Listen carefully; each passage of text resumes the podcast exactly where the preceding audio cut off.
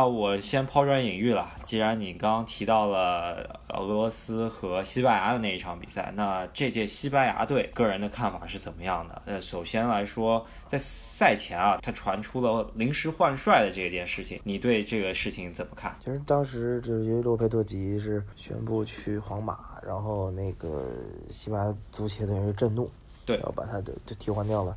然后我觉得临时临阵换帅肯定无论如何对任何一支球队来说是军心不稳的一件事儿啊。但是我觉得对西班牙有多大的影响，我觉得谈不上。不论是从一四年的世界杯到一六年的欧锦赛，我们能明显的感觉到西班牙是一个走下坡路的一个趋势。嗯，呃，尤其是像就西班牙阵中有很多皇马球员，他们刚刚踢完这个欧冠欧冠的决赛，所以其实很累。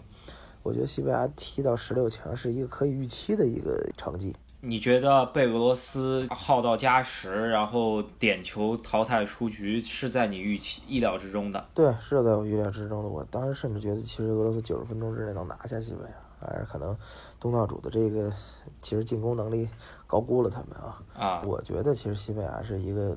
挺有预期，包括你，包括他，他在小组赛最后一轮打摩洛哥那场比赛，艰难的逼平了这个摩洛哥呀。啊，所以说你发现，其其实西班牙现在是一个青黄不接的这么一个阶段，就经历了零八年到一二年的那样一个高潮之后呢，我觉得任何对任何一个球队都会有这样的波峰波谷。我觉得你说临阵换帅对于他有多大影响，我觉得谈不上。就耶罗也算是正常的把带领着这支西班牙队完成了这届世界杯的比赛任务吧。你觉得如果洛佩特吉还留任的话，西班牙的成绩不能再进一步，就基本上是这样。我觉得不会，我觉得跟现在其实差不差不了太多。而且我并不觉得洛佩特吉是一个能化腐朽为神奇的这样一个教练吧？啊，就包括他到皇马的这么一个前程，你前途包括前景，你我我也是抱有一个相对比较悲观的一个态度。对，相对来说，他接的接班的人是齐达内留下的三冠。对。C 罗又走了，你怎么能就是他能就延续前任的这么辉煌的战绩？其实很难说。呃，这届世界杯有意思的是，是当时我从这个莫斯科赶到索契去看西班牙对葡萄牙这场比赛的时候，正好呃在中间转车去了一趟克拉斯诺达尔啊，是这个西班牙队这届世界杯的大本营的所在地，正好中间有三个小时，我就跑到了西班牙大本营去转了一圈。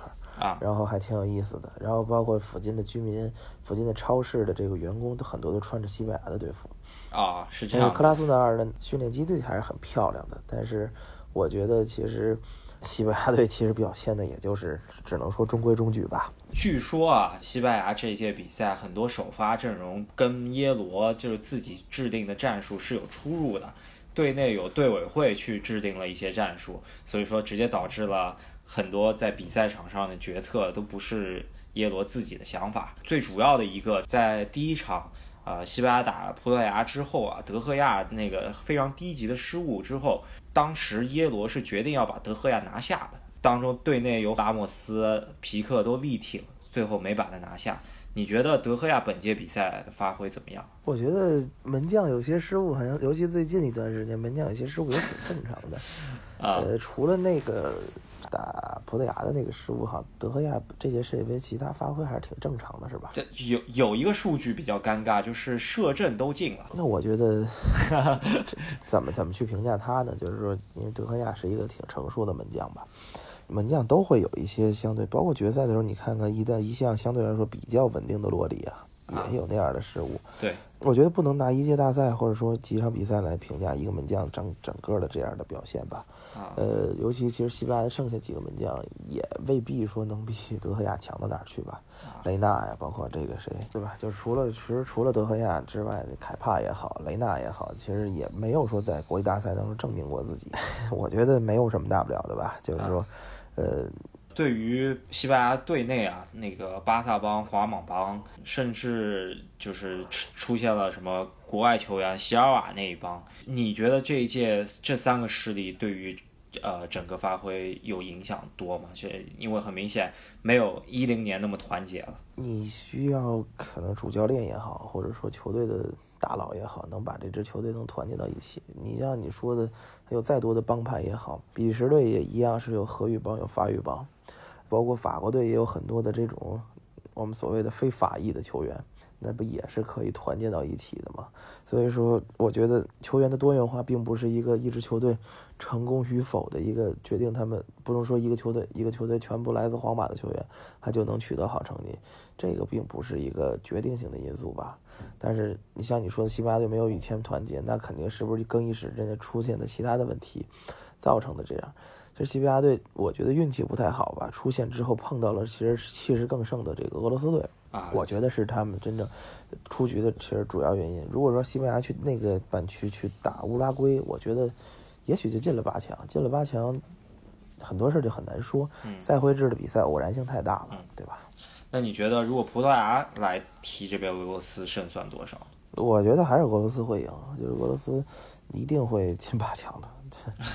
这个，嗯，这你的意思就是说，这是东道主背后有做手脚了，还是说俄罗斯确实力？俄罗斯，我觉得在那个阶段，尤其是在小组赛踢完之后，还是不管是实力也好，或者说运气也好，都天时地利人和都站在俄罗斯队这边吧。嗯，所以说你甭管是西班牙也好，葡萄牙也好，我觉得葡萄牙队可能还不如西班牙呢，从某种程度上，因为他更多的是更依赖个人嘛。对对。嗯，能看出来，葡萄牙相对来说，他的主教练相对来说会水平更高一些，但是，呃，确实整个队伍中间依赖个人的情节比较严重一些。那既然讲到更衣室话题了，那本届比赛更衣室最乱的、最说不过去的，应该就是阿根廷队了。那你在现场看了几几场阿根廷的比赛？没看，就是这届世界杯很遗憾没有看到阿根廷队和德国队的比赛。然后，对，然后，但是阿根廷的这个各种传闻也是有所耳闻，像你之前说的，其实阿根廷也是一支依靠个人的球队，但是可能其实 我们细细去分析，其实阿根廷队的实力啊，不足以他能够走得更远啊，对吧？实话讲，主要是头重脚轻的问题比较严重，是吧？对你包括跟上届比呢，上届又因为在南美办，其实有的时候还是。有更多的这个气候上或者其他的因素、客观的因素在帮助阿根廷队，他踢到了最后的决赛。但这届呢，呃，那个小组其实就很难踢，包括有最后的亚军，是吧？有有有这个，呃，每届都能碰到尼日利亚的状态也很好，甚至冰岛队初生牛犊的这种状态，因为第一场就碰到冰岛就没赢了。其实他最后能出线，其实我觉得已经是完成任务了。其实差一点点就就就出不了线嘛。嗯。所以说他输给法国，这些都是大家意料之中的。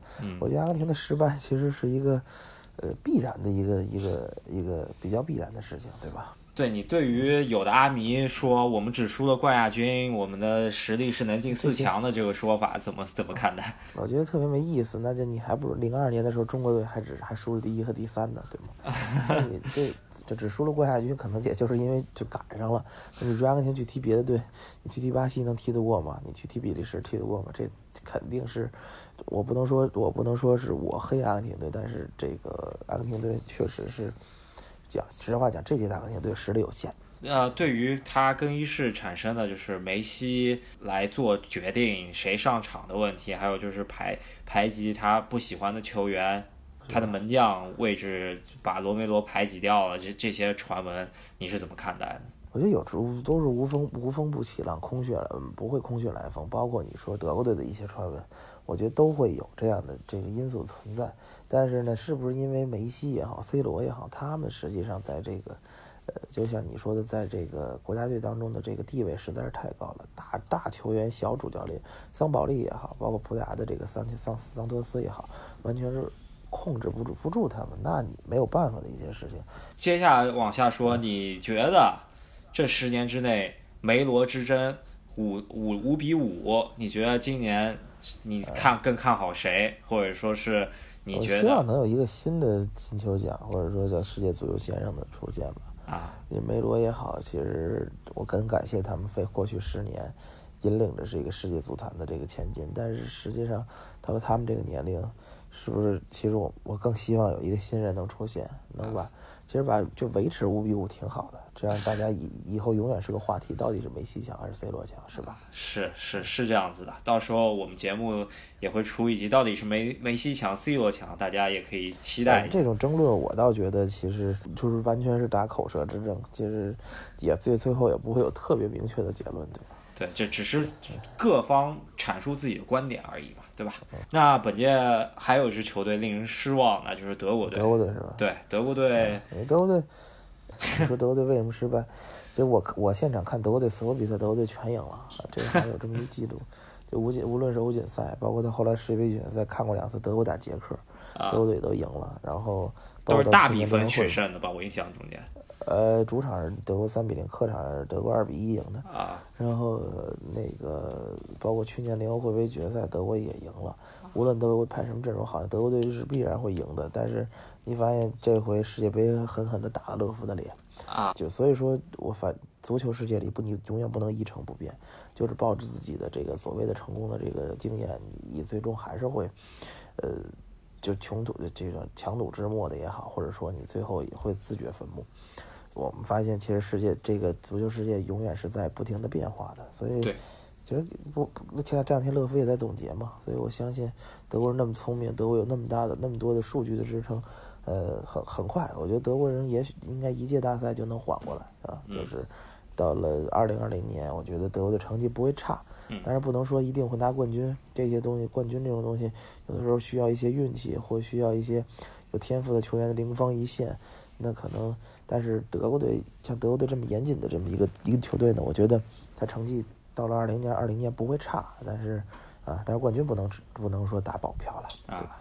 那你有没有后悔没有去德国对韩国的现场？这场比赛还是印象对我，呃，对我来说印象很深。我我是在电视机前看的。没有吧？我觉得为什么这有什么可后悔的呢？就是赛制行程已经安排好了，而且那场球我是在。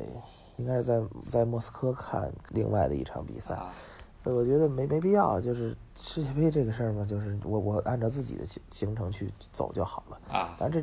世界杯有很多精彩经典的比赛，但是我也我也赶上了一些啊，所以就很欣慰了。包括日本呃比利时逆转日本啊这些比赛之类的。是那呃德国队这一届，你觉得选人上面是不是有有一些问题？最最大的两个争议啊，就是一个对，一个是萨内，还有一个是中锋人选，为什么选了戈麦斯没有选瓦格纳？德国队的这个中锋的选择，包括呃这个萨内的落选，我觉得其实。这个东西见仁见智吧。其实德法国队也有也放弃了很多这个，呃，很优秀的球员。德尚其实当时也有很大的争议，但最后拿到了冠军，其实能掩盖很多问题。所以说，每届大赛都会有一些很知名的球员，或者说在联赛当中表现很好的球员去落选。呃，我觉得这个东西不能拿来去抨击这个。其实我觉得萨内基尔来了。或者说你选择了瓦格纳，不用戈麦斯，德国队可能根本上的问题没解决，依然会最终取得一个不太理想的成绩吧。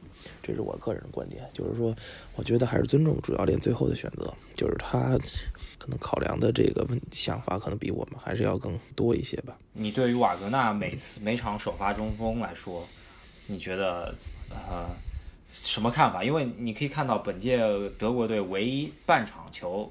打得好的就四十五分钟打得跑的是下，呃，对瑞典队的下半场，然后是瓦格纳拉边了之后上了戈麦斯在中间打回德国足球传统中锋的那种打法，然后出现了逆转。另外比赛瓦格纳踢中锋，然后就在中路传控打不进去。呃，其实你觉得德国足球现在所走的这种传控路线，勒夫还会继续往下走吗？就是未未来的大赛中间？啊，因为也知道勒夫留任了嘛，对吧？呃，还是说他会尽量会去多给这种中锋球员多一些机会，而不是什么带了一个老迈的戈麦斯。的德甲中间还是有很多中锋人选的吧，对吧？你很很很难说吧，就是这个勒夫会不会继续 沿用他自己这个，还是要等这个八月份他述职之后，包括你要看看九月份开始的这个欧洲国家联赛，他到底是怎么的一种思路吧。我觉得变化是有的，但是呃，彻底的改变其实很难，因为其实你嗯，勒夫可能还是很 沉醉于自己的这个当年拿到世界杯冠军的这种这种打法吧。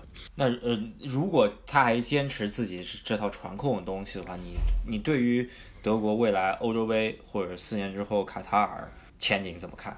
我不知道，因为我觉得你还是要看看对手，就是。呃，即使你自己没有变化，对方也会有任何的也很多的变化。我倒是，但是对法国队其实，嗯就是接下来这个呃几年的这个前景是很乐观的，因为确实他们太年轻了，就是说这波球员可以踢很久，这是肯定。那接下来就是对于巴西队阵容，你觉得很多球迷朋友在赛前啊，就是都说巴西这一届是属于最强阵容啦，就是整个阵容应该在世界应该是排起起码是前三的位呃那个位置。那在八强。呃，戛然而止，是真的，因为最后选上半区、下半区的时候没选好，选到上半区，因为也也是知道肯定会碰比利时，会碰法国，呃，他是没选好呢，所以说意外输比利时，还是说是他这个阵容确实是比比利时强的，只是当时蒂特在用人方面，对于输比利时的这这场比赛，你个人觉得是一个冷门吗？觉得谈不上冷门吧，但是你说巴西队有没有那实力，肯定是有那个实力。你可能在那场比赛，在喀山那场球，更多的也是一个是运气不好，是吧？巴西队有很多的机会，那比利时可能上半场就那两那么两个机会，咣咣就打进去了，然后再加上。就说你问是不是冷门？我觉得谈不上冷门。但是巴西队有没有世界前三的实力？我觉得有啊。你要这么算，其实巴西输给比利时，比利时输给法国，那巴西不就是第三吗？我还是依旧认为，其实赛会制的比赛偶然性很大，有的时候运气，包括临场的那么一点点的一些小的变化，可能就能绝对很决定很多事情。呃，所以呃，冷门谈不上。我甚至觉得说，日本如果真的赢了比利时，都谈不上是冷门。那。你你说你个人也是去到了巴西看了巴西八甲联赛，对于巴西球迷的这这种啊，对于足球热情吧，或者说在现场的各种足球迷氛围。给一些评价。啊，巴西球迷肯定是我见过的相对来说，呃，最热情的一波球迷之一吧。呃，至少他们可能有的时候甚至视足球为生命，而且足球是他们生命当中可能很重要的一部分。所以我感觉巴西球迷评分肯定也很高。他们是世界杯氛围的一个很主要的一个一个来源。所以，呃。如果我希望是，其实我很希望巴西队能走得更远，这样可能到半决赛、到决赛，世界杯的氛围还能更好一些。那相对来说，呃，三届世界杯最终捧杯的都是欧洲球队了，对，连着四届了。那这中间肯定是世界足球的一个趋势已经产生了，就是欧洲重，南美轻。原来是欧洲、南美是分庭抗礼的，那现在来说，你对这样子的一个现象来说，你觉得还会持续吗？然后，未来趋势是什么样子？我觉得会持续，就是因为南美的经济不好嘛，所以说那个更多的南美球员会选择到欧洲踢球，甚至说有些欧洲球队有些雇佣兵，他甚至可以买一些球员，比如法国队，其实就，呃，我们先暂时不去呃深究法国的这些球员是不是都生在法国，但实际上他们的血统肯定多数不是法国人。然后呢，包括呃德国队也有黑人的外援了。啊，对吧？就是西班牙，西班牙的迭戈科斯塔实际是巴西人。呃，你这个因为你的经济不好，或者说，呃，因为在这个时代，可能我觉得钱能解决很多的问题，所以说这样的趋势会不会继续？我觉得会继续，一定会有一天也会有一些改改变吧。然后，呃，至于巴西队或者阿根廷队，或者南美其他球队，乌拉圭队、哥伦比亚队，能不能？在下届世界杯有一些好的发挥，我觉得也会。这个东西，足球的这个世界一定是这个，呃，你方唱罢我登场，或者各领各领风骚一些年吧。就是也许会有一些改观，但是整体的大趋势不会有特别的强的这种改变。就像 NBA 也好，是吧？这么多年一直是这个西强东弱。那好了，那接下来我们就要谈一谈近四强的这些队伍了。那就是首先来说，快乐足球英格兰队啊，是。你觉得英格兰本届比赛真的是实力到四强了，还是说他就是选选到了下半区好的路径，然后这波人？是，也是等于说改变了原来英格兰的就是长传冲吊踢法，尽量走脚下。因为甚至我有时候看到，呃，斯通斯和马奎尔在后场还还倒球呢，这这是几乎以前看不见英格兰中后卫这么做的。那索斯盖特对于这一届，因为他相当于是 U 二十三的主教练，直接拔上来成年队。当主教练的这一波人也基本上他是看着涨上来的，他对于英格兰足球的改革应该算成功吧。但是真正的实力走到四强，还是说选择到四强了。你这对这个看法怎么样？我觉得英格兰肯定是运气更好的一个这个半区，加努扎伊的那一脚，然后直接把英格兰队送到了下半区。无论是没有面对没有这罗的这个哥伦比亚，还是一个还是瑞典队，英格兰队，其实都不落下风吧。那能的运气也很好，点球赢了哥伦比亚，所以就是进了四强。我看了这些英格兰队所有的七场比赛，其实英格兰队踢的实只只能用四个字来形容，就是乏善可陈。就是我觉得实实话讲，他肯定是实力到不了四强这个地步。至于索斯盖特对英格兰足球有多么大的这个改革有多么成功，我觉得也谈不上。其实四第四名。其实到最后，连输克罗地亚、连输比利时这两场比赛，也能很说明问题。就是英格兰队，就是在面对有一定实力的强队的时候，还是差很多的。你说英格兰队进到四强，会不会有更多的情况？原因也是因为其他球队对他们不重视，还有一个分组其实时间还是太好了。就突尼斯和巴拿马实在是没有什么能力去跟他们去竞争。即使是面对突尼斯，英格兰队到最后的时候才也仅仅是绝杀才赢了。你说索斯开特，呃。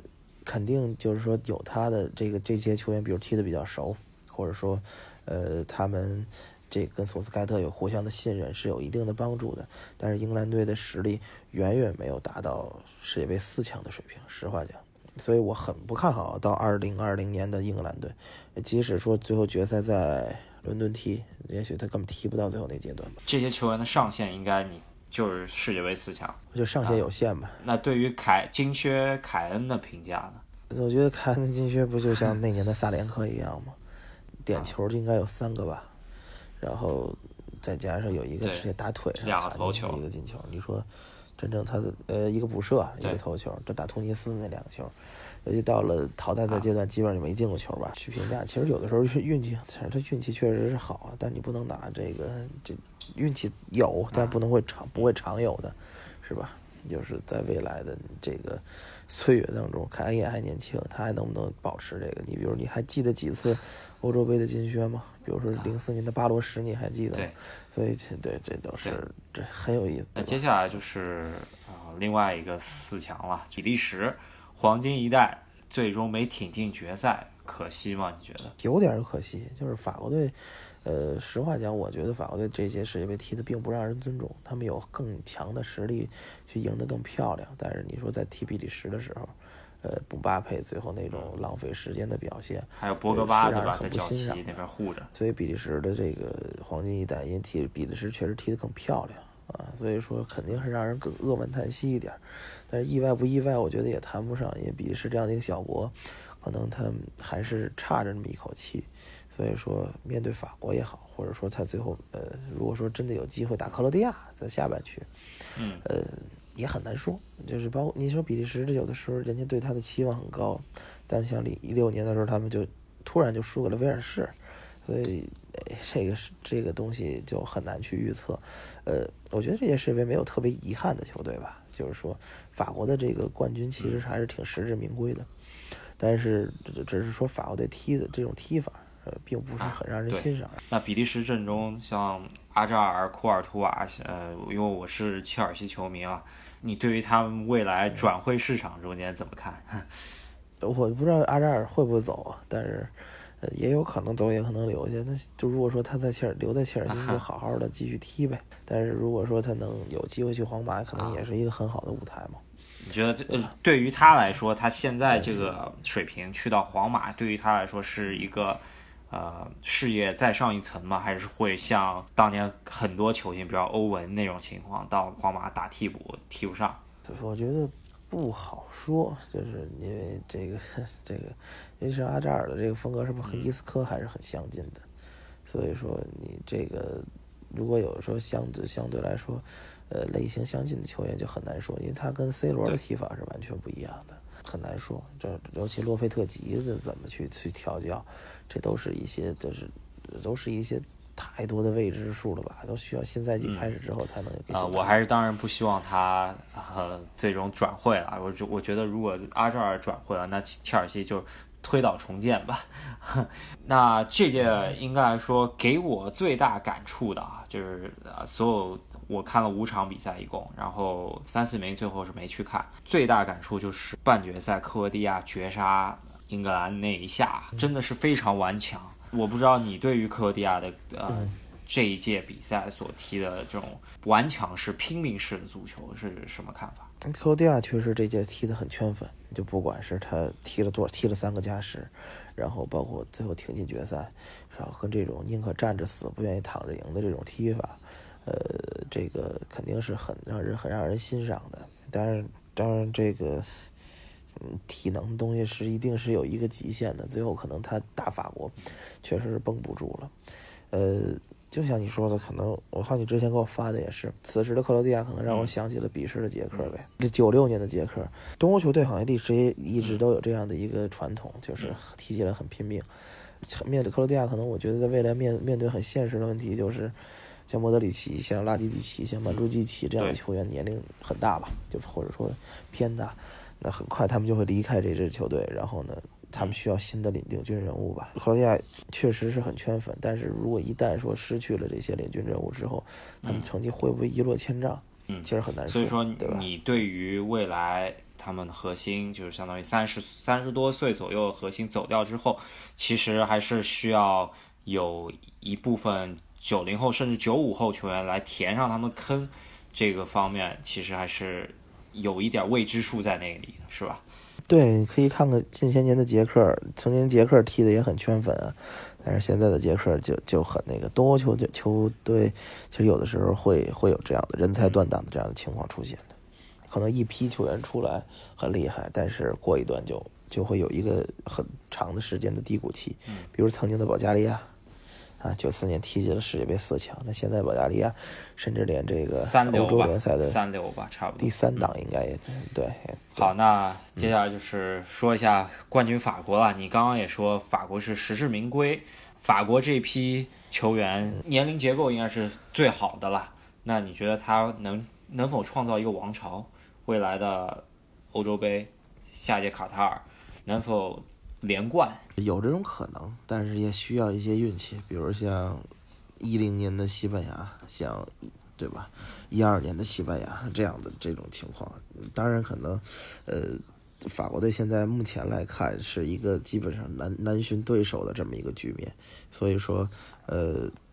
很期待这个法国队能不能创造自己的王朝，但是希望以后的法国队或者在未来的法国队能够踢得让，能更让人尊重一点，他们的赢球，呃，能让能让能让人更加幸福一些。可能零二年的巴西，九甚至九八年的法国都都会好一些，是吧？这些话呢，也是我觉得也更多的是伪命题，也许他换个踢法，他就赢不了，赢赢不了球了，对吧？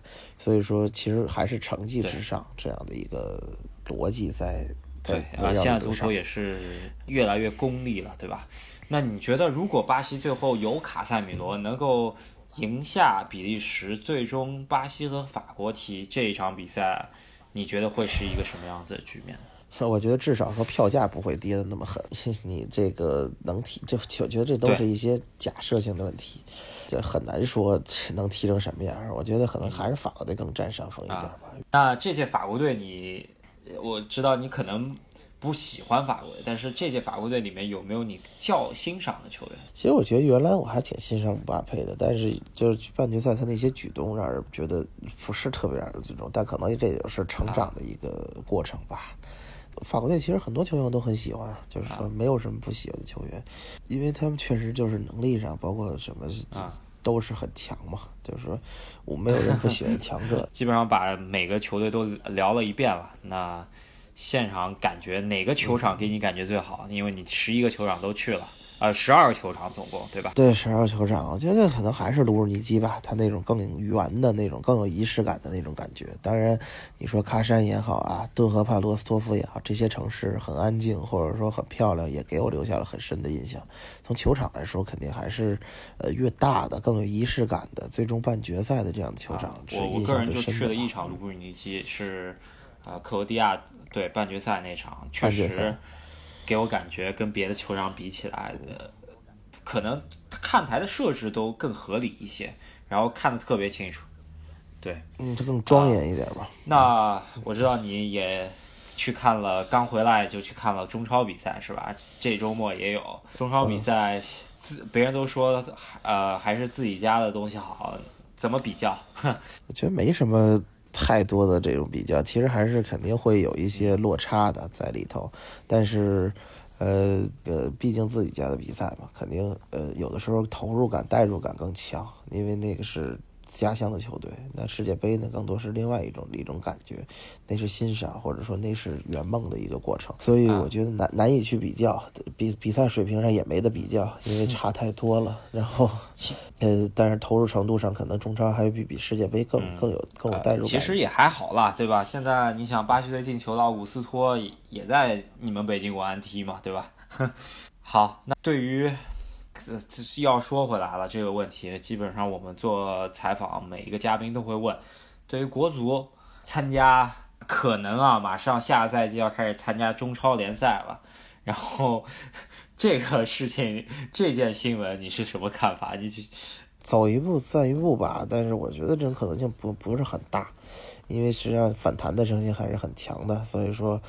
呃，也有可能就是放放风然后而且他最后有什么情势去参加？你国足怎么去参加？那些球员都来自于各自俱乐部，那是不是最后以这种友谊赛的形式去？因为之前有国奥这种这种情况不出现过吗？那最后也就不了了之了。所以说，我觉得这更多的还就是一个噱头，或者说媒体闲得无聊去爆出来的一个事情。但是据说是还是不是空穴来风啊？想要去这么搞，主要还是想让。呃，中国足球能在亚洲站起来，能够在可能两年后的世界杯预选赛中间能够出成绩吧。对于冲击二零，对，主要明年一月份还有亚洲杯，相对来说是为了世界杯预选赛能抽到一个好签吧。那你觉得中国队冲击二零二二的？对于冲击二零二二是否持乐观态度啊？还是挺悲观的，我觉得，因为你确实亚洲其他队也很强，你这些世界杯也看到，韩国、日本在关键比赛中还是很强的，伊朗也不落下风。你最后数一数，掰掰手腕，掰掰数手指头数数，其实五个名额很快就分出去了。所以其实还可能要等二零二六了，就是等到亚洲有八个名额甚至更多的名额的时候，中国队可能还有希望吧。呃，二零二二我觉得还可能是差点意思，但是肯定是希望中国队能创造奇迹。呃，对于我来说啊，二零二二如果中国队能出现，真的是一个奇迹了，因为咱们这届世界杯其实亚洲球队真的表现的真是出乎意料，非常顽强。中国足球也是投入那么多，你对于现在中金元足球呃的看法是什么？就是对于大花大价钱去欧洲买外援的这件事情，对于中国本土足球到底是好事还是坏事？可能还是好事吧，但是就是说他们，但是看他们能不能带动我们的国内球员的这种水平的提增长。相对来说，中超在这么多球员呃加入之后。比赛的竞技水平明显是提升了，是吧？嗯，可能中超中超的这种可观赏程度、观赏性还是有很大的提升的。对，好吧，那北京国安现在啊，中超榜首，看好北京国安夺冠吗？我不看好，实际上还太早了，这很难说的事儿，而且还是不要说什么看好不看好。慢慢看吧，可能到二十五轮你再问这个问题，如果还排第一，那可能我觉得是有希望。好吧，那今天的采访呢就告一段落，然后非呃也是跟啊彭丽聊的足球聊得非常开心啊。我不知道你之后啊现场看球，我我听到亚洲杯你是肯定会去的是吧？希望应该应该有这样的计划，对对。然后但是亚洲杯可能不会。跟这么长时间了，就可能看看中国队的比赛就行了。后面的欧冠决赛有没有想法？之前有两年吧，就是去年的这个卡迪夫，今年的基辅都差一点去，所以说明年希望马德里有机会吧。当然，肯定更希望多特能有一好的发挥。如果多特去，那可能砸锅卖铁也要去的，对吧？对，那跟我其实也是很像。如果这届决赛巴西去了，我估计砸锅卖铁我也去了。那好，那我们之后希望能在。全世界的赛场中间，我们还能够相遇啊！就是作为球迷来说，能遇到一个这样子跟自己一样一起喜欢这样一个运动，确实不容易。那今天的采访就告一段落，非常感谢参加本节目，真的非常感谢啊！